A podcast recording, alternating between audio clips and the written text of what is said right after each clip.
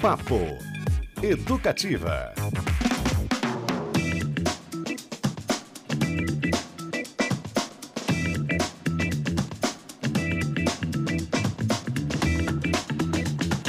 Opa! Uma ótima quinta-feira para você, tudo certo por aí? Começando mais um Papo Educativo em 97.1 FM, a rádio mais brazuca da cidade. Eu sou o Cristiano Castilho, naquela boa companhia de sempre, com Fabrício Manaus capitaneando os sons por aqui e Beto Pacheco, que tá de gorrinho hoje. É sinal que estreou essa é a jaqueta do frio. Beto, bem-vindo. Olá, Cristiano Castilho, Fabrício Manaus, ouvintes. Nosso convidado, você já já vai apresentá-lo. Sim, essa jaqueta aqui, quando eu coloco, é que o inverno começou começou oficialmente no Brasil. Assim que funciona. Então é. hoje, 18 de maio, começou o inverno. Isso, porque é o que vale é essa jaqueta aqui, não é esse negócio bom. de meteorologia, ou sei lá, não, não tem nada a ver. Ó, claro que a gente vai falar do festival Curitiba, que rola nesse sabadão, com acompanhamento aqui da Educativa. Eu e o Beto Pacheco estaremos lá levando. Será que vai ter você. quentão? Vai ter café, que eu vi. Vai ter café? Café com refil. É, ah, rapaz. Legal. Uhum. Beleza. Depois te conto mais aí. Interessante, viu? Interessante. Vai estar tá friozinho. Ó, Jean Zambon, um dos organizadores da Seven Entertainment, também o, do, do Festival Curitiba, vai estar por aqui falando um pouquinho mais do rolezão todo. Você sabe, né? Tu e o Agnes Undi, Sandy Gilberto Gil, Marisa Monte, Alceu Valença e muita coisa boa. Antes, vamos receber aqui o Carlos Reis, que é o, um dos coordenadores do Museu do Holocausto de Curitiba, porque a Semana Nacional de Museus começou na última segunda-feira, você sabe, dia 15, e segue até este domingo, dia 21.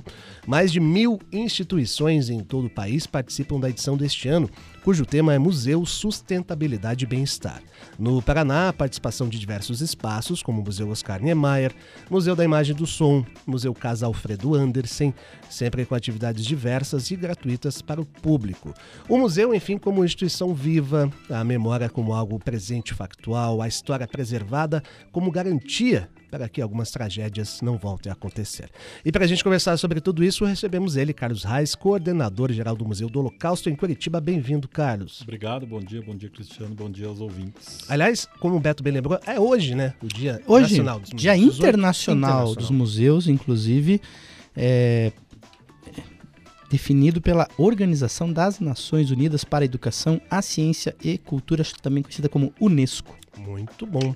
E, Carlos, aproveitando aí esse gancho, como é que você vê a ideia é, e as iniciativas da Semana Nacional de Museus? É né? uma oportunidade para que a gente aumente o contato, o interesse do público pelas instituições museológicas? Não, sem dúvida. Boa parte do público ainda imagina o, o museu como aquela instituição lá do, do século XX, às vezes do século XIX, é um espaço escuro, fechado, com, com vitrines e objetos que você vai, entra e sai pelo, pela porta uh, do outro lado. E, e, e, a gente entende o museu do século XXI uma perspectiva muito diferente. Né? O museu do século XXI ele tem uma responsabilidade social, ele convive, ele entende o, o entorno onde ele está uh, ah, localizado uh, e transforma o protagonismo que antes era do objeto dentro da vitrine para a relação que ele tem com o público. Então é muito importante esse tipo de, de iniciativa, até para mostrar para o público que o, o que é o Museu do Século XXI, que é uma instituição que conversa com a sociedade, uh, que tem vários braços na educação, na memória, na pesquisa, uh, e nas discussões dos temas que são relevantes para a sociedade. Muito bacana. Que legal, né? Legal. Eu, eu até fazer um depoimento aqui. Eu adoro museu mesmo, Também, assim, nossa. muito. Inclusive por questões que não, não variadas da vida. Eu viajei pouco, mas tive alguns lugares eu fui mais de uma vez, inclusive Nova York foi um local que eu consegui duas vezes. O único lugar em Nova York que eu visitei duas vezes foi o Metropolitan. Uhum. Foi o museu. Eu fui duas vezes lá porque uma só na vida não, não bastava e, e é absolutamente incrível. E eu, vamos falar um pouquinho então, e você e outra coisa que você falou, essa coisa do Museu do Século XXI, né? Dois museus que, um em especial mudou a minha concepção em relação a isso, foi a primeira vez lá atrás, antes ainda de pegar fogo, quando eu fui no Museu da Língua Portuguesa em, em São Paulo. Aquilo mudou a minha cabeça. Eu falei, ah, gente, isso aqui é um outro barato, né? É, essa concepção, acho que esses espaços, um desses espaços que deixa isso bem claro é o Museu da Língua Portuguesa. Mas falando do Museu do Holocausto especificamente, que foi inaugurado em 2011, ele foi o primeiro com essa temática no Brasil. a recordar essa questão do Holocausto por meio da memória das vítimas e sobreviventes. Como é que foi o processo de instalação, de pesquisa naquela época da inauguração e como é que isso vem se desenvolvendo? Bom, o museu ele, ele é fruto de um sonho uh, lá dos anos 90 ainda. Nos anos 90 ele, ele tem marcos na história e na memória do Holocausto que são importantes. Né? Foi um período em que o mundo começa a olhar com outros olhos uh, ah, para o legado que o Holocausto pode deixar para a humanidade, até porque é o momento em que os sobreviventes começam a nos deixar, né? começam a falecer. Então, houve alguns marcos ali. A, a, o, o, filme da lista de Schindler, por exemplo, uhum. que todo mundo conhece, ele é do início dos anos 90. Então, esse sonho começa ali e consegue ser concretizado só no final da, da primeira década do, do, do, desse século. Né? E realmente, Curitiba acaba recebendo o primeiro, uh, primeiro, a primeira instituição que uniu esses eixos de educação, memória e pesquisa com uma proposta museológica que fosse permanente. Né? A gente teve uh, muita ajuda, o suporte de instituições internacionais que nos cederam materiais, nos ajudaram com pesquisa, mas a gente foi surpreendido a partir do momento que o museu foi inaugurado, ali em 2011, uh, ah, no momento que a gente entendeu, aí sim, uh, a, a, profundidade Uh, do buraco que existia na nossa sociedade com a ausência de um museu desse tema. Uhum. A gente começou a ser inundado por visitas, por pessoas querendo doar objetos, documentos, uh, e a própria representatividade que a gente ganhou nesses últimos anos. Né? Hoje acontece algum tipo de incidente em qualquer lugar do Brasil, porque o museu se transformou no Museu do Holocausto do Brasil. E antes do museu se posicionar, é, a própria imprensa nacional e às vezes internacional nos procura para saber o que, que a gente tem a dizer sobre. Então mostra como era necessário e talvez tenha demorado muito mais tempo do que, do que deveria. E que, que fatores convergiram né, para que esse espaço, esse museu, se desse aqui em Curitiba? Bom, uh, primeiro a gente tem que levar em consideração que, apesar de boa parte dos sobreviventes do Holocausto que chegaram ao Brasil uh, reconstruíram suas vidas em centros como Rio e São Paulo, uh, Curitiba recebeu dezenas deles. Né? Então, muitas pessoas chegaram aqui, e não só esses sobreviventes, a maior parte não estão mais entre nós, mas seus filhos, seus netos e seus bisnetos uh, aqui vivem conosco. Né? E uma iniciativa de um filho de um sobrevivente, que também era genro de sobreviventes, uh, resolveu fazer isso aqui. É, é muito relevante é, a gente entender como não só Curitiba, mas como todo o Brasil tem uma ligação com o Holocausto e com o nazismo, seja por causa da imigração, seja por causa uh, uh, da entrada do Brasil na Segunda Guerra Mundial, uhum. da Força Expedicionária Brasileira, ou das questões uh, inerentes ao governo Vargas. Nós temos uma ligação, nós temos uma conexão com esse tema, e Curitiba tem também. Né? E o fato de estarmos aqui no sul do Brasil, num momento tão delicado como a gente tem vivido nos últimos anos, uh, potencializa a necessidade um, do trabalho educativo que o museu faz. Perfeito. No Papo Educativo de hoje a gente conversa aqui com o Carlos Reis, ele que é coordenador geral do Museu do Holocausto. Passar o endereço aqui é importante, né? Na rua Coronel Agostinho Macedo 248, no Bom Retiro. E falando também da Semana Nacional de Museus, que será até o domingo, dia 21. Aproveitar, né, Beto? Mandar uhum. para os nossos ouvintes aí, você já visitou o Museu do Holocausto, né? Qual foi a sua experiência, suas sensações? Enfim, mande para a gente seu depoimento pelo WhatsApp 3331 7516. Temos aqui mensagens, inclusive, chegando Olá. já. A Sheila está sempre aqui com a gente, a Sheila. Ela também falou que ama visitar museus. E ela falou que o do Holocausto é o mais incrível que ela já conhecia até agora. É, fui logo que inaugurou e está combinando de voltar lá com alguns amigos. É, inclusive, ela sempre procura incentivar as pessoas a visitar museus. Olha que legal. Que legal. Eu visitei o Museu do Holocausto em Chicago.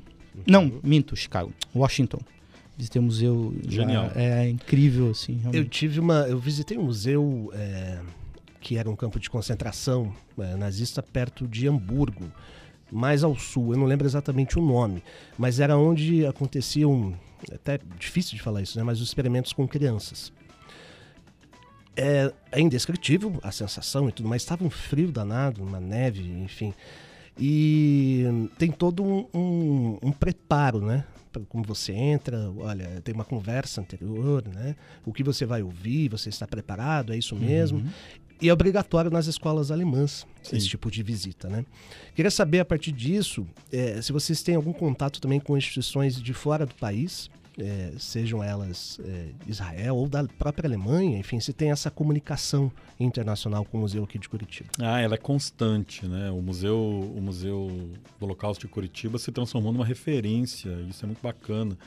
É, eu me lembro que há alguns anos a ONU convidou seis diretores de museus do Holocausto que existem pelo mundo a, a participar de um evento na sede da, da organização em Nova York e a gente recebeu o convite. Né? A gente estava lá junto com o pessoal da África do Sul, da, da, da, de Israel, dos Estados Unidos, da Ucrânia e de mais algum outro lugar. Eram os únicos aqui do, do da América Latina. É, o museu daqui, ele também é um dos fundadores de uma rede latino-americana de museus dessa temática, uh, que tem museus e instituições em vários países, Argentina, Uruguai, Chile, Panamá, é, Costa Rica, enfim, Guatemala é, e faz parte, inclusive, do comitê executivo dessa rede. Uh, próprio, o próprio Museu do Holocausto de Jerusalém, Israel, que é o mais proeminente, junto com o de Washington, uhum. uh, nós temos um contato constante, seja com Washington, seja com Jerusalém, para troca de materiais, para troca de experiências, uh, para envio, inclusive, de exposições. a gente está sempre se atualizando e eles também têm essa demanda de se atualizarem com o que é feito aqui nessa parte do planeta e entenderem que o, o, o trabalho educativo está sendo feito de uma forma bastante intensa aqui também. Eu me lembro que no de Washington você entrava por uma, uma casa polonesa, né, se não me engano, enfim, com iluminada, com barulhos de criança, tinha aquele som da casa, quente, cheirinho de pão. O Daniel, a história do menino Daniel. Ah, a história do menino Daniel, isso. E aí você vai andando e a casa começa a ficar cinza, começa a mudar, os sons vão sumindo, e aí ao final você sai no gueto de Varsóvia, né, com com sapatos, pilhas de roupas, enfim. Ele vai, você vai fazendo uma transição no tempo, né? Andando por dentro desse local. Assim. É, é, bacana entender também o contexto que foi feito. É, essa e é justamente pensando nas, em crianças, né? Sim, sim, sim. O museu, a primeira exposição itinerante aqui do Museu do Holocausto de Curitiba, ainda lá em 2013, foi sobre as crianças. É uma exposição chamada Infâncias Roubadas durante o Holocausto. Essa exposição foi para várias cidades. Mas, mas é interessante a gente entender esse contexto, né? até porque é, naquela época era muito comum as, as, exposições que trabalhavam essas pilhas, pilhas de sapato, pilha Sim. de roupa, pilha de mala. E hoje a gente vem, não vai numa, numa, numa concepção um pouco diferente, que, uhum. é, que é muito importante do ponto de vista educativo, que é a de personificar. Então, assim, ao invés de mostrar e chocar o visitante com uma pilha de sapato, eu pego um sapato uhum. e pergunto de quem era aquele sapato. Como é que era o nome daquela menina? O que, que aconteceu com ela? E aí a gente acaba descobrindo que ou ela foi morta em determinado momento, ou ela conseguiu sobreviver, veio para Curitiba, teve filhos, netos e ela está aqui conosco hoje. Uhum. Então isso gera uma empatia, gera uma conexão é muito importante e é, é, e é o momento que a educação do local está vivendo hoje, ah, nos dias de hoje, é esse: é de contar histórias individuais e a partir das histórias individuais a gente educar e transmitir aquilo que a gente quiser. Humanizar, né? Sem de certa forma. Só para registro aqui, pessoal, o, o, campo de concentração que eu citei há pouco se chama Neuengamme, fica a 15 quilômetros do centro de Hamburgo, no norte da Alemanha, e lá entre 44 e 45, um grupo de 20 crianças judias, 10 meninos e duas meninas, entre 5 e 12 anos, trazidas de Auschwitz, foram usadas como cobaias para uma experiência médica de inoculação de bacilos vivos da tuberculose pela equipe médica da SS. Era comum os, os, os experimentos, inclusive todo o projeto de extermínio de pessoas em câmaras de gás, uh, ele nasceu a partir de uma ideia de superioridade, de, hierar de hierarquização social com as pessoas com deficiência e, ou com distúrbios mentais. Então, a ideia de se uh, eliminar pessoas se utilizando gás uh, surgiu na Alemanha nazista ainda nos anos 30, antes de começar a guerra, e foi utilizado em seis centros em que receberam um nome absurdo de centros de eutanásia, que de eutanásia não tinham nada, e que ali recebiam crianças uh, com deficiência ou com algum distúrbio mental e ali uh, elas eram retiradas do convívio e, e, e perdíamos nós, humanidade, uhum. perdíamos a possibilidade da convivência com elas. É. é, e reforçando essa questão educativa, pessoal, também é sempre bom a gente lembrar. A gente vive, o Carlos falou, né? A gente vive uma era aí da, difícil de fake news e, min, e mentiras. E é, é, tem uma coisa que sempre rola, aquela questão de tentar conectar o partido nazista a ser um partido de esquerda. Isso está explícito em museus pelo mundo inteiro, de Jerusalém, inclusive, que não é. Inclusive, a questão aqui nem é se o que é certo, o que é errado. É, não é não, ser de um partido ou de outro. Não é né? é de ser de um partido ou de outro, é. É, sabe?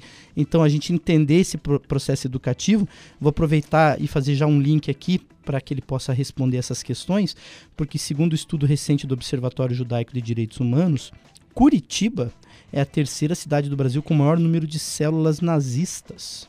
São 50. 50 uhum. na capital paranaense. E Curitiba está atrás apenas de Blumenau e de São Paulo, que é uma cidade tipo um 20 milhões de habitantes para mais. Enfim, como é que está essa situação desses, de, de, desses acompanhamentos? O museu está conectado a isso, a esse observatório? Como é que funciona? E, e usar simplesmente esses, eh, esses dados, essas informações de uma forma educativa para tentar evitar que essas coisas se repitam novamente. Não, sem dúvida. O, o, museu tem essa vocação educativa desde o início. E a gente costuma dizer que, que nunca foi tão importante falar sobre esses assuntos como tem sido nos últimos anos. Né? Isso tem sido é, negligenciado nos últimos anos dentro das escolas, uh, por parte de instituições de ensino. É, e o museu tem várias possibilidades e vários braços uh, ah, para lidar com esse tema. Aquele que mais me agrada, aqueles que, aquele que mais agrada uh, e funciona a longo prazo, tem a ver com as capacitações constantes, os materiais educativos que são criados pelo museu, capacitação de educadores de diversas para diversas faixas uh, etárias. Uhum. Uh, ontem mesmo uh, eu participei de uma oficina dentro do, do setor de educação da Universidade Federal do Paraná, ali no campus Rebouças, uh, sobre uh, para educadores sobre como trabalhar esses temas a partir de objetos em sala de aula e tudo mais. Esse é um trabalho que é constante, que é feito. Mas existe o trabalho de comunicação, que é, que é o trabalho uh, de quando a instituição precisa via público para retificar, para reiterar ou até repudiar algum tipo de, uhum. de declaração. E existe um trabalho que, que é praticamente uh, uh, de incêndios que precisam ser apagados. Uhum. E isso tem crescido de maneira assustadora. Escolas particulares, uh, secretarias municipais de educação em vários lugares do Brasil que entram em contato e nos dizem, ó, oh, aconteceu determinada situação aqui na Você escola. Você pode dar um exemplo para a gente de alguma situação? É, normalmente são adolescentes que, que uh, usam, picham suásticas em, em carteiras com canivetes, é, ou que já aconteceu casos de, de, de, estudantes que desenhavam suásticas com ketchup no hambúrguer do colega uh, e tudo mais, até as situações uh, em outras faixas etárias, como o ensino médio, que vai lidar com fake news, que vai lidar com com, com, essa, com essa questão ilusória do nazismo de esquerda, é, ou que vai inclusive questionar é, ali no limiar da negação da história uh, a perseguição dos nazistas. Então, to, todo tipo de, de situação uh, o museu acolhe, o museu precisa intervir, mas essa é uma situação muito mais complexa que envolve a nossa sociedade, a nossa educação e o museu tem, tem contribuído naquilo que pode, tanto nas formações a longo prazo, tanto na informação ao público por meio da, das redes sociais, dos materiais que a gente produz. É, a gente não gosta muito das notas de repúdio, a gente acaba é, é, tentando fazer das situações algo que possa ser útil, né? Usar esses limões para poder fazer uma limonada. Uhum. É, a gente teve casos de. chega um momento que é inevitável em algumas é, situações. Por né? exemplo, é, famosos youtubers, influencers que costumam dizer é, é, absurdos, obscenidades em relação ao nazismo ou ao holocausto. Uhum. É, não basta só o museu uh, vir a público e repudiar. Nós temos que trazer o conteúdo. Muitas vezes essas pessoas são convidadas a visitar o museu e não ações judiciais também. É o, é, o, museu acaba apoiando, mas não é do feitio do, uhum. do, do, museu. A gente apoia, a gente entende a necessidade. Talvez não seja papel desde, até que o museu em si seja atacado. Né? Aliás, o, o Monarque. Sim, aconteceu, é, é verdade. Que propôs no seu. Bom, nem vou repetir o que ele não, disse. Não, não vale a pena. Ele veio visitar, foi convidado veio. e veio visitar o, o Museu do Holocausto. Né? Veio, mas a questão é, uh, da visita dele ao museu Uh, foi muito mais interessante o processo que levou até a visita dele do que a visita em si. A visita ele visitou, ele esteve no museu. É, foi um período ainda que, que existiu o protocolo das máscaras, então ele uhum. nem foi reconhecido, ninguém sabia que ele estava ali, ele falou algumas coisas. Mas é, o simples fato do museu ter vindo a público, uh, contestado as informações que ele deu e, e gentilmente ter feito o convite para que ele visitasse, fez com que muitas pessoas passassem a conhecer o museu, passassem a visitar o museu, a, a pressionar o, próprio rapaz a vir aqui. Foi, foram 72 horas uh, malucas de telefones, e-mails e redes sociais. Fez com que o fato dele ter vindo aqui, parece que ele não, não, não aprendeu muita coisa, mas o fato dele ter vindo aqui era o, mesmo, era o menos importante no processo. Uhum. Então, se ele não tivesse vindo, é, a gente teria uh, tido um, um, um, resultado positivo desse incidente tão grande claro. quanto o fato dele ter vindo. Até porque isso foi uma coisa muito, muito importante, muito interessante que ele fez aqui, ou que ele não fez aqui, ao contrário de outros influencers e, e, e pessoas que. que é, acabam tendo que se retratar ao público e vão a esses lugares, ele fez questão de não gravar nada aqui dentro. Ele não queria, ele não quis em nenhum momento publicizar a vinda dele aqui, como outras pessoas fizeram em outros museus. Olha, estou no Museu do Holocausto, estou aqui sendo recebido, é, eu adoro os judeus e tudo mais. Ele, ele não quis fazer isso. É, por um lado, é, a gente entende, por outro, é, é louvável que ele não queira ganhar é, simpatia pelo fato dele ter vindo aqui. Mas depois ele continuou falando um monte de bobagem. Abobrinha. Um monte, um monte. não mudou nada. É, você citou, a gente está putz, caminhando pelo fim, assunto tão importante, então, né? Vamos marcar Dá mais cendidinha, será que pode hoje? Cinco minutinhos? Não, você citou, é, acho que não, não pode, não é permitido foto dentro do espaço, né? Ou é? Na parte fechada, parte fechada não, mas não. tem uma parte aberta, que tem lá. Tem uma exposição que é possível uhum. fotografar, tem uma parte aberta, é, onde tem ali um, um, algumas obras de arte, tem uma, uhum. uma frase famosa que foi tirada do diário da Anne Frank, que é o apesar de tudo, ainda acredito na bondade humana. Essa frase ali tá, tá fotografável, tá instagramável. Sabe, sabe que eu. Mas eu, eu, eu, eu não consigo, sabe? É, acreditar nisso? Não. Ah, bom. Não, não, não, nem vou entrar nesse mérito, senão não vamos sair daqui hoje.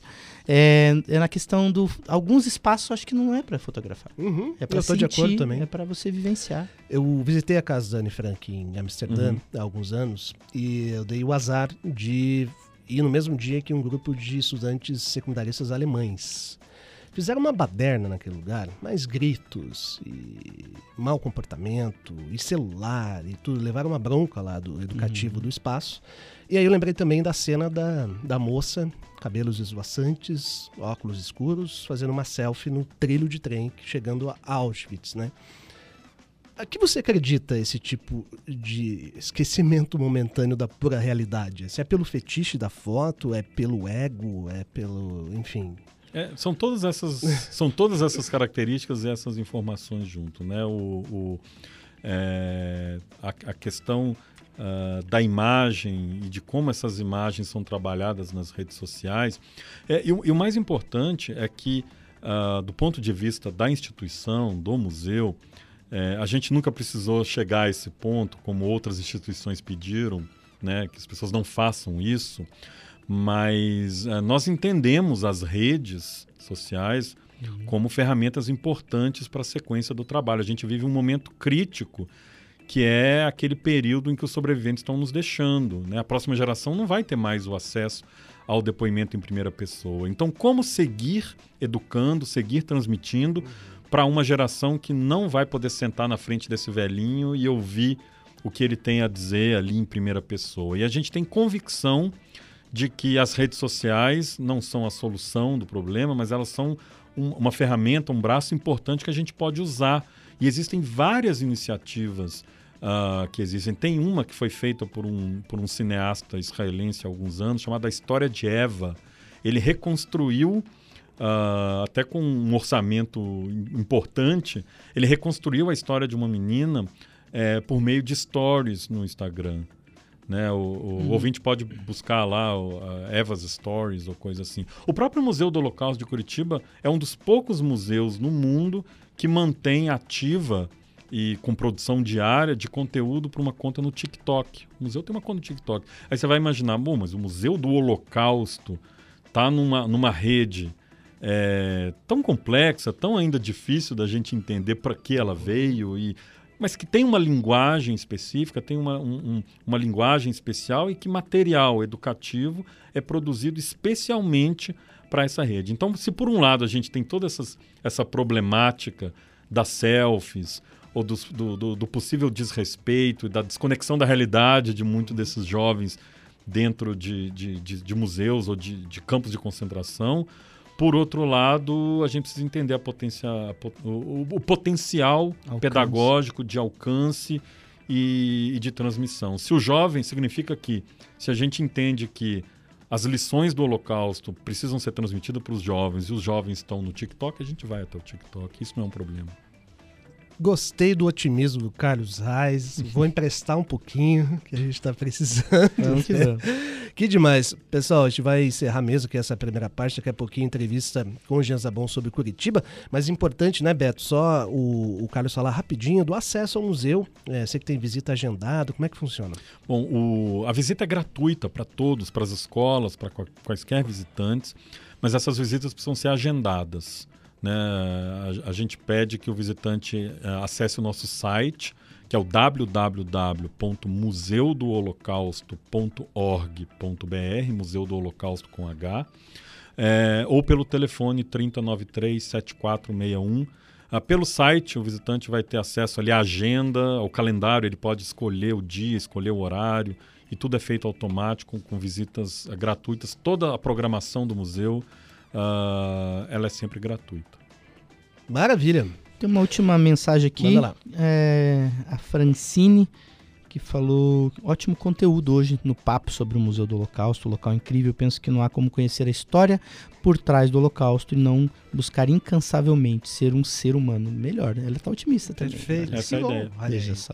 Carlos Reis, valeu, obrigado demais pela presença aqui na Educativa. Parabéns pelo seu trabalho e viva os museus hoje, Dia Internacional dos museus. Obrigado, eu, viu? Eu que agradeço, é um prazer e convido a visitarem o museu, vai ser um prazer recebê-los lá. Valeu demais. Valeu, valeu.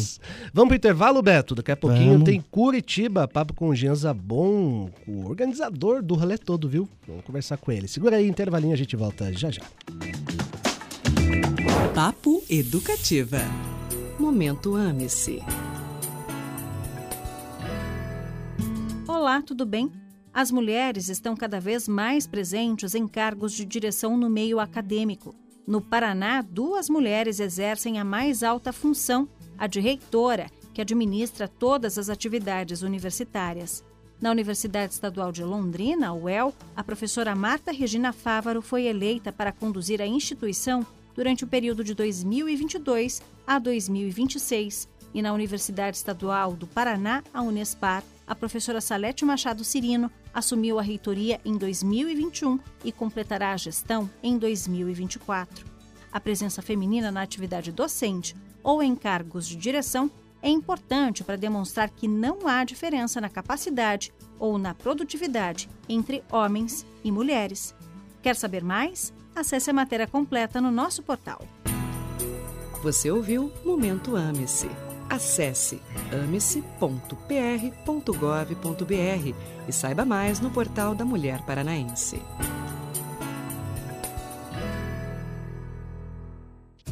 Música de qualidade. Educativa. Minuto da Educação, na Educativa. Está começando o Minuto da Educação, seu boletim semanal sobre a educação do Paraná. Hoje temos uma história que vem lá do noroeste do estado, mais especificamente do Colégio Estadual Malbatarran, da cidade de Autônia. Por lá, a professora Vanessa Pereira teve uma ideia diferente para incentivar um componente eletivo do ensino médio integral. As aulas trabalham conteúdos de matemática através da culinária. Durante o preparo das receitas, os estudantes aprendem sobre medidas de volume, temperatura e peso, além de trabalhar em educação financeira, simulando os custos e o lucro no caso de venda dos produtos. A ideia foi tão boa que o componente é a eletiva mais popular entre os estudantes do colégio. Você pode conferir imagens dessa atividade pelo Instagram da Secretaria da Educação. E estes são os destaques do boletim de hoje. Não deixe de acompanhar as redes sociais da educação. O endereço é SED Paraná. Até a próxima! Você ouviu Minuto da Educação, um programa da Secretaria da Educação do Paraná, Governo do Estado.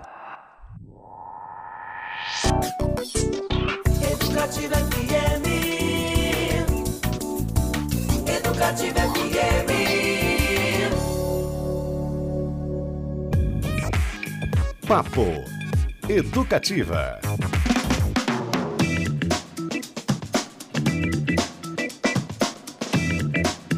De volta com o Papo Educativa desta quinta-feira. Estamos por aqui para falar de cure. que foi? Que foi?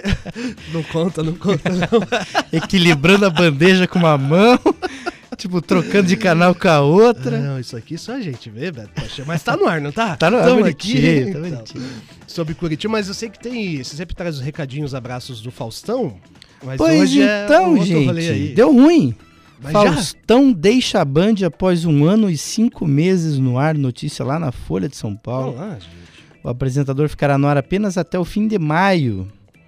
Quem assume. Agora que vem a Quem? notícia. O filho do Faustão Ah, mas ele tava ali, você e percebeu? a do Anne? Lotterman assumem o horário. Ah, Ele então tava é tudo, tudo planejado esse negócio aqui. É o Faustinho? Deve Vai ser. que- Será que vai chamar de Faustinho? Qual que é o nome do filho? Deixa eu achar o nome dele aqui. João Guilherme. João Guilherme. Mas tem que ser o Faustinho. Ah, tem que ser, né? João Guilherme. Ele é um menino, né? Super novo. Faustinho. Não, cara. não, Faustinho, Faustinho. Faustinho. Eu não vou chamar de João Guilherme. Eu me nego a chamar de João Guilherme. No começo ele sempre tava do lado e participava às vezes. e tal. O Faustão é uma figura. Eu me lembro do Faustão na Band, a primeira passagem dele na Band, ainda no Perdidos na Noite. Perdidos na noite. Que era um programa loucaço, era um programa sem freios. Muito maluco. E acontecia de tudo. E. bom, anos 80, no, Acontecia né? Anos 80 valia tudo, né? Ele era repórter esportivo de campo, né? Fausto Silva também. Era também com o Datena. Com o Datena, exatamente. Da Atena é. Acho que o Luciano do Vale chegou a trabalhar. Eli Coimbra. Eli Coimbra. Lembra? Aquela galera das. Quando antigas- passava o campeonato italiano nas manhãs, com comentários Isso. do Silvio Lancelotti. Silvio É isso. Lancelotti. Tinha uma Aí do nada ele ensinava receita. É, é, é. Ele, ele ensinava o, o, o- Tinha a dupla, né? Também Silvio Luiz e Juarez Soares. Juarez Soares. Eu lembro que o Juarez Soares, comentarista, ele, o China, ele sempre tinha uma frase que era assim: uma coisa é uma coisa, outra coisa é outra coisa. Cara, isso serve para tudo, qualquer momento e para nada ao mesmo tempo. Tinha Fantástico. o Oswaldo Pascoal também. Tinha, então, pô, bons tempos, né? Aquela tempo era legal. Silvio Luiz, o rei dos bordões. É. Também muitos bordões. Vamos com. mudando a prosa, mas ó, sorte ao Falso Silva, talvez ele vire Ah. um youtuber, será? Talvez. Deixa eu só fazer um registro aqui do Tom, nosso ouvinte também, De de, todo todos dia. os dias aí, um abraço pro Tom. Que ele mandou uma mensagem aqui no finzinho do nosso papo anterior com o Carlos Reis, que Uhum. é Ótima conversa, hein? Pô, sensacional lá do Museu do, Holo- do Holocausto, aqui de Curitiba, referência no Brasil e no mundo, né? Você viu ele falando, seis é, museus do Holocausto do mundo participaram de um evento e no Brasil, a, a gente que foi escolhido lá. E o Tom falou o seguinte, ó, apesar de me considerar relativamente bem informado, fiquei estarrecido com a informação de que Curitiba tem, ao menos, né? Como diz o Carlos aqui em off, é o que sabemos, 50 células nazistas. Gente, é, isso é inadmissível, né? 2023, a his- uma história terrível. O que não falta é do- documentação, filmes tratando do assunto, documentário, programa de TV, reportagem, livro. Não, não há justificativa que é, para que ainda a gente sofra esse tipo de situação. E é mais uma daquelas coisas que a gente fala muitas vezes. Existem alguns temas que o poder público faz o seu papel, os museus fazem o seu papel, as escolas têm que fazer o seu papel, mas a gente tem que fazer esse papel em casa também. Uhum. Se você percebe alguém do seu lado, amigo, familiar, que está se desviando, tem que agir. Tem que conversar com essa pessoa. Não pode deixar. Não pode, na, na- no intuito de, ai, mas eu não quero confusão no almoço de domingo, deixar esse negócio passar. Não pode. É, eu não falo de política. Ah, não, pá, pá. É, e é, é interessante, Beto, porque esses dados aí são do Observatório Judaico de Direitos Humanos e tem mais alguns relatos aqui. Olha só, o documento, esse documento mostra que desde 2015 o número, número de grupos de neonazistas no país aumentou em mais de 15 vezes. Nossa. Eram 72 em 2015 e 1.115 em 2022. Ah, só entre outubro de 21 e novembro do ano passado, a quantidade duplicou. E vale falar também que esses dados referem-se a atividades que reúnem ao menos três pessoas em redes sociais, Facebook, Instagram, Twitter. Tem uma plataforma russa também, a VK, e a norte-americana Gab, aplicativos de mensagem, fóruns na internet, endereços na Deep Web. Reunião né, de três pessoas ou mais que se configura como uma célula neonazista. Enfim, Terrível. Terrível. Vamos com notícia boa, então. Vamos, vamos, Ó, não. Itamar Vieira Júnior, depois do su- sucesso de Torto Arado, livro que até agora já vendeu mais de 160 mil cópias. Que fenômeno, né? Fenomenal, né? Rapaz. E conquistou prêmios importantes, né? Como Jabuti Oceanos. E Itamar Vieira Júnior lança um novo romance chamado Salvar o Fogo. Falamos sobre ele aqui algumas vezes, né? Pela editora Todavia. E o Itamar está fazendo uma turnê de lançamento pelo país. Em Curitiba, ele participa de um bate-papo e de uma sessão de autógrafos do livro na próxima sexta-feira, amanhã, dia 19 às 7 da noite, nas livrarias Curitiba do Cen... Ah, não, desculpa, no Park Shopping Barigui. Parque Shopping. O evento é gratuito e aberto para o público. A notícia boa Vai bombar. É que ele está lançando um novo livro. Tem um capítulo dele na Não revista- tá barato. Então, a boa é essa, na revista Piauí, que aliás eu te emprestei a revista de março. Tô lendo, tô lendo. O capítulo é Tô sensacional. lendo, hein? tô lendo. Já li. Tá desse aí eu já li. Tô lendo agora as outras notícias. Boa. Ela E- capa, inclusive. É linda, né? Eles são bons de capa. São bons de capa. E a, a revista 200 desse mês tem assim: Revista 200, parabéns pra nós. Essa é quase igual a anterior e mais- um pouquinho melhor que a posterior.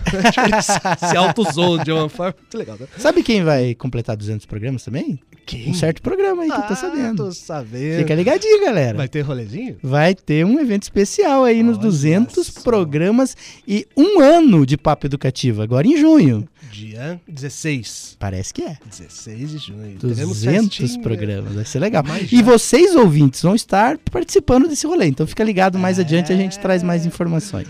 Bom demais. A notícia boa, só pra terminar, é, é o novo livro. E a Uhum. ruim é que tá 76 pila. Tá louco, né, cara? 320 Assim, reais. É não tô dizendo que caro. não mereça, né? A Não, arte mas é difícil a gente mensurar valor, mas ó louco, cara. Muito 75 pila.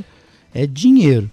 Vamos. Aliás, só um Itamar Vieira Júnior, toda vez que eu lembro, eu- você fala o nome dele, eu leio o nome dele, eu fico imaginando se o João Ubaldo Ribeiro estivesse vivo, ele faria uma crônica zoando que as pessoas, as pessoas que o, o encontrassem numa vernissage o chamariam de Itamar Vieira Júnior. Ele sempre brincava com isso. Que ele tava lá bebericando uísque e alguém apresentava ele como esse é o famando- famoso João Oswaldo Vieira, trocava o nome dele. Maravilhoso. Demais.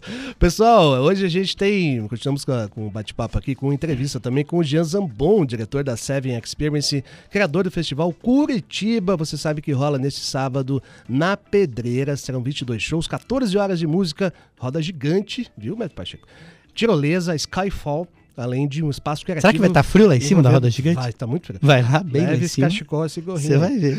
É, em formato diferente, né? Dividindo o grande palco da pedreira em dois, lados A e lado B. Você sabe, Sandy Mano Brau, Seu Valença, Marisa Monte, Gilberto Dil e muita gente. Quem está com a gente para falar sobre isso é o Jean Zambon. Valeu, Jean, obrigado pela presença aí. Boa tarde para você. Olá, boa tarde, boa tarde aos amigos, a todos os ouvintes. É um prazer estar aqui com vocês. Ô Jean, Beto Pacheco falando aqui. é, olhando esse line-up aí, percebe-se que uma diversidade grande, seja no equilíbrio de estilos, gêneros e nas idades, né? A Agnes Nunes tem 19 anos, Gilberto Gil mais de 80, e até de localidades com artistas da Bahia, Ceará, Minas, São Paulo, Paraná, Rio Grande do Sul. Essa é uma característica desse festival, vocês pensam nisso quando fazem a montagem, a curadoria? Sim, Beto, é, nosso festival, ele é, na verdade, esse, esse line-up, ele busca justamente cruzar gerações, né?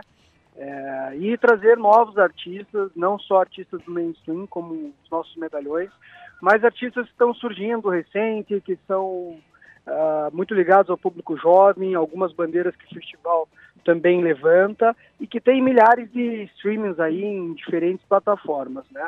Por isso, é, novidade como a Agnes Nunes, por exemplo, né, já uma artista super premiada pela primeira vez em Curitiba, muito jovem, e medalhões como a Marisa Monte, por exemplo, é, como o próprio Gilberto Gil, né, dentro é, do trap também o festival traz novidades recentes como Matuei Lennon e como medalhão de outras gerações como o Mano Brown, por exemplo, né? Então a curadoria permeia justamente isso, diferentes estilos, é, diferentes gerações, né? Mas todos com certeza com a característica de ter as premissas que o festival tem, da responsabilidade social, né? da, da sustentabilidade e da diversidade como um todo.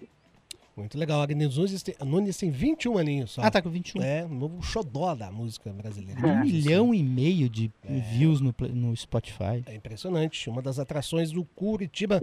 Ô, Jean, fala pra gente também sobre essa coisa curiosa que eu não lembro de ter acontecido na Pedreira. Eu também não. Se dividiu o palco, né? O grande palco, dividir em dois. Que foi a ideia, como é que funciona? E vai funcionar isso, é. na verdade.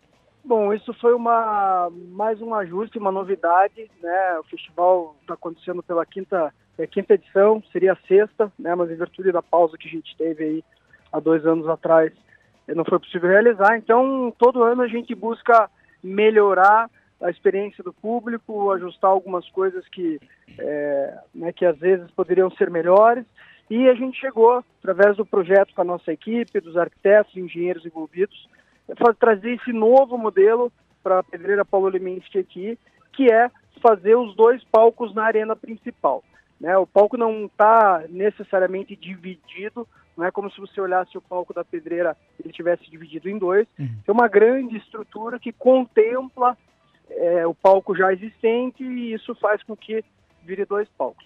A gente está super feliz, a estrutura está praticamente pronta, festival ajustando os últimos detalhes e é, estamos super confiantes nessa entrega e na excelente experiência que o público vai ter. A primeira edição você falou, né? Foi 2017, né? Isso? 2017. É. Vocês sentiram que o país mudou? Porque quando você monta um festival, você está tentando, né? Fazer um, uma, uma mescla ali que agrade o público, mas musicalmente falando, culturalmente falando, é muita diferença de 2017 para 2023? Mudou muito esse olhar na hora de montar esse line-up? Olha, Beto, de mudar o line-up não, né? Eu costumo falar que, é, coincidentemente, o festival já tinha premissas desde 2017 que hoje, passado tudo, as mudanças que a gente teve, hoje a gente coloca como novo normal, uhum. né? Mas na realidade, em 2017, a nossa curadoria já passava por essa questão de gerações, já tinha né, o, o compromisso, ou ao menos responsabilidade de querer equilibrar os gêneros, tanto então cantores e cantoras, tentar equilibrar isso da melhor maneira possível, né, revelar novos talentos e trazer medalhões que que muitas vezes não estão mais tão nativa, né? Faz muito tempo que as pessoas não escutam e tem uma história fantástica dentro da dentro da música. Outras premissas que a gente tinha também, é, dessa questão do novo normal, é isso, é todo esse cuidado com o próximo, essa responsabilidade social, um evento onde as pessoas naturalmente têm, têm um espaçamento, né, porque elas sentam na pedreira, nas cangas, elas passam o dia inteiro, é, as, todo esse cuidado com o meio ambiente de uma forma geral, né, então essas premissas a gente já trabalhava lá desde 2017 e seguimos trabalhando. Fazia tempo que eu não ouvia essa expressão novo normal. É acho, que porque estamos, acho que já estamos no normal do novo. Né? Exatamente. Já não, já não é mais o novo, só então, é o normal, então, né? Jean Zambon aqui com a gente, diretor da Seven Experience e criador do Festival Curitiba, que rola neste sabadão, com cobertura da Educativa FM a partir das duas da tarde. Estaremos lá, Beto Pacheco. Muito legal. Estaremos hein? nós dois lá ao vivo, entrando aqui das duas até. É mais tarde. Se o Jean estiver por lá também, a gente bate papo Batemos com ele. um papo com ele, claro. Ô, Jean, é, a gente vai escaminhando aqui para o fim, mas mais uma perguntinha. Surgiu uma curiosidade aqui. A gente sabe dos palcos lá do A, lá do B, do Cool Stage. O que, que é o Mike's Stage? Aliás, onde o Tito Looper Tite, entrevistamos né? ele ontem. Esse é um palco novo? Como é que funciona? É, esse, esse é um palco que a gente chama de um palco experimental barra instrumental, né? Ele é um palco que fica logo na entrada do evento, junto com a Mike, que é um produto super legal da Ambev, patrocinador do festival também, já por, na segunda edição seguida. E é um palco onde a gente recebe os artistas locais, né? Pessoas que estão gravando seu solo, que tem, ah, enfim, algum destaque e vão estar com a gente somando, fazendo música o dia inteiro nesse, nessa Alameda, que para quem não conhece é onde a gente tem diversas intervenções lá. Então teremos o espaço da Go Coffee, o espaço da Infinix do Positivo, esse palco da Mike's com várias intervenções e ações acontecendo, é onde fica o Lab Moda também, né, que é o, o nosso braço de moda focado em moda autoral barra circular aí. Então é um é um espaço de ativações e de intervenções muito legal, que as pessoas já é, fazem parte dele logo na chegada do evento. Ô, ô Jean, uma última pergunta. Vocês, além do Curitiba, né? A Seven tem trazido grandes eventos para Curitiba, né? Metallica, Coldplay, vai ter Foo Fighters aí pela frente. É, tem algum outro nome aí que tá para vir para cá? Um, sei lá, Paul McCartney. Ah, né? É, bom, é, a gente de fato tem né, trazido, entrado uma parceria muito boa, é, conseguido trazer grandes nomes para cá, contemplando, fazendo toda essa operação, né? Uhum. É, e a gente tem um novo lançamento de um artista internacional na semana que vem, que eu não posso adiantar, Ah, não. mas diante de várias perguntas, muitos me perguntaram do Paul McCartney, eu, esse eu já me isento, já posso garantir para vocês que não é. É outro Mas, baixista. É, é, não, não, não, não, é também, não é também, não é também, não é também. A gente tem muita coisa boa para 24, temos mais um lançamento internacional ainda esse ano. E mais importante, como vocês estão falando, acho que a, a cidade está culturalmente muito bem fomentada, Sim. né, independente se é a Seven fazendo ou não, mas essa, essa, essa rota dos artistas internacionais indo para cá, eu acho que quem ganha é o curitibano, com boas opções, quem ganha é o turista, que pode vir para cá conhecer uma cidade organizada, limpa, arrumada, é, e, e- e no fim das contas sai todo mundo feliz, é mais ou menos isso. Tá certo, vamos ficar antenadinho aí, ó. a Sabe que a, tentou, educati- né? a educativa aqui, os microfones estão abertos. Isso. Pode vir aqui anunciar o que você quiser, a hora que você quiser. Isso Maravilha. é, você- Tamo você- junto, obrigado, Beto. Quero Valeu. agradecer todos os amigos, os seis parceiros aí de longa data, estão sempre conosco. E sábado aqui vamos estar juntos aqui no festival, Sim. batemos mais um papo, estendo meu convite aí para todos os ouvintes e, e os demais parceiros aí da rádio. Sábado aqui temos uma grande solenidade, uma grande festa linda na Pedreira Paulo Leminski. Vai ter água de graça de novo, Jean? Água de graça, Aê, com certeza. Brasil. Bom demais. Jean Zambon, valeu demais, criador do Festival Curitiba. A gente se encontra no sábado então. Um belo rolê. Valeu, Jean. Obrigado. Um abraço, valeu, até mais. Abração, tchau, tchau. Opa. Sabe que a estratégia é deixar essas perguntas por último, né? Sim, sim, fez. É sim. só pra dar uma última. Aí o entrevistado, ah, agora, pô, tamo tranquilo, não, vou, não vai vir nenhuma pergunta capciosa. Mas você viu quando eu falei de outro baixista pensando no Será? Roger Waters? Ele. É. Não, não, não. Será que é Roger Waters? Ah, a gente já deu essa letra por aqui, né? Ah, adoro fazer jornalismo. às, vezes, às vezes eu sinto um pouco de falta. Demais! Meio-dia e 55. Tem mais tempinho aí, Beto Pacheco. Vou falar um pouquinho mais do Curitiba. O que, que você mais está afim de, de assistir? Olha, é, dois shows. é, parece meio óbvio que eu vou falar, evidentemente. Vou falar de três shows, vai. A Marisa eu nunca assisti. Eu nunca vi Marisa Monte ao vivo. Então acho que vai ser um momento muito legal. É o último show. Vai já ser provavelmente no domingo, né? 11h30 da noite? Vai ser tarde pra caramba, vamos tá o bagaço da laranja, que vamos chegar lá cedo pra fazer a cobertura aqui pela educativa, né? Mas a Marisa acho que é muito legal. O Gilberto Gil, nossa, perder, depo- ainda mais depois que eu assisti o- a, série, A série. Os Gil, né, na, na Amazon Prime, que é, poxa vida, eu queria muito ser daquela família. Pai, mãe, amo vocês. Não tem nada a ver com isso, tá? Mas seria legal. E Se complicou e acho que. E eu, um show que eu já assisti na Ópera de Arame, sempre falo desse show, é, É. sensacional. Vai ser o seu Valença. Essa é a minha, minha seu meu Valente. objetivo principal. sabe? Não Eu nunca tem. vi show do cara. Adoro. vai levantar curto poeira da pedreira, ele não tem E conversa. vai ser à tarde, né? Vai e meia, e. Solzão na lata. Vai, vai ser, nossa assim, trio elétrico ali já. Nossa, ele tá com esse show do, do, do É. trio, né? Revisitando também alguns clássicos, novas roupagens aí. Putz, que legal. cara. Vamos estar em Pernambuco, hein? E vamos estar de olho nos paranaenses também, né? A Ui. DJ Mi tá aí, aliás, indicação da nossa Daya Lopes, entrevistada do Mercado Paraná, falou que tá bombando, que é legal. Uhum. Tito Lupe vai fazer um baita show com uma banda incrível, com Erika Silva, Kluber, a Vicky, enfim. E tu e eu não assisti ao vivo também ainda não. Ah, eu vi no, no Paiol. É, eu não assisti ao vivo, mas é diferente, né? É diferente, o palco grande, né? Outro, outro tipo de espetáculo, né? Não tem. É. Difícil até comparar. E vem de uma trajetória bacana, né? Indicação ao Grammy, alguns singles É. por aí. E fiquem ligados, pessoal, que nós vamos lá tentar entrevistar a maioria desses artistas aí que a gente conseguir. Trazer talvez algum material inédito, exclusivo aqui pro Papo Educativo ao longo da semana. Uhum. Conversar com os populares. Os populares, Sim, temos que, temos que conversar com os populares, né? Ai, ai. Vai ser divertido, Cristiano. Acho que vai, Vai, ser, vai vai ser. ser um muito trabalho. Uhum. Porque eu fui, eu fiz a cobertura do ano passado, um frio, tava um frio. A pedreira Pa- Paulo Leminski não perdoa. Venta muito por lá, né? Muito provavelmente vai estar frio de novo, né?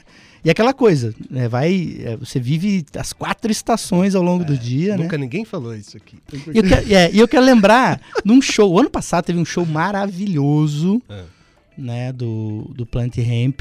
Um, pra mim, um momento marcante do show do ano passado foi quando o Planet Hemp foi entrar em, em- no palco e aí aparece no telão Alborguete. Cara, isso foi. Eu lembro que você mandou esse Lembra? vídeo, eu não tava entendendo nada. Eu falei, que é? Entrou, aparece o- a cara do Alborguete gigante lá nos anos 90, no programa que ele tinha. Cadeia. batendo com o porrete na mesa e falando que o planeta, ele chamava Planeta Hemp, só tocaria em Curitiba sobre, o- sobre o cadáver dele. E aí, pau, os caras entram pra tocar. E Alborguete morreu, né? Morreu e eles entram tocando. Foi um momento Pensando nisso, vai ter Mano Brown, né? Mano também. Brown também. Festival. Engraçado ouvir, o- ouvir o show do cara do podcast, né? Pô, esse aí que faz. É. Tipo, vai tá lá no pau quebrando tudo. Vai assim. estar lá Mano Brown, grande Mano Brown. Um dos, um, dos, um dos artistas mais importantes do Brasil. O álbum do, Certamente. do Racionais é um Certamente. dos 10 mais importantes do Brasil, com certeza. Esses dias saiu um livro, aliás, pela um pesquisador da UEL, mais um livro baseado na, na- no, no Racionais. Tá aí, No- Mano no Brown um show que também vai ser incrível de assistir. É, legal demais. Muito bom. Vamos, vamos nessa então, Beto Pacheco, nos preparar para a cobertura. Então, a partir das duas da tarde, estaremos eu e Beto Pacheco levando flashes para você, com Flashes. entrevistas, comentários, Flashes e populares. Isso, e as quatro estações num dia só. É. Mas só, como é que é? Muito trabalho sem diversão faz de Jack um bobão. Então, não bom. Você é o coordenador. Vambora. Amanhã, pessoal, sabe quem tem aqui no programa? Quem? Dionne Warwick. Ah, Ou só, Warwick, Dione como Warwick. vocês preferirem. Falando de feijoada. rolê, vai ser falando de feijoada, dos netinhos. Ela mandou respostas em inglês, vai ser divertido. Isso aí. Vai, vai. Ó, internacional. Pode papo a educativa. tradução? Vamos, a gente vai fazer tradução estilo série da Discovery. É, tipo Fucker and Sucker. É. Eu adoro feijoada. Olá, eu sou a Diane Warwick. Estou muito feliz de estar aqui em Curitiba. Vambora que tá ficando cada vez pior. Vamos nessa, beijo, gente. Daqui a pouquinho, chiclete com banana. Terminar com música? Vamos. É. O que, que, que você manda aí? Seu coração pedir. Marisa Monte, porque vamos pedir calma pra esse povo. Isso. Tá bom? Tchau. Tchau. Valeu.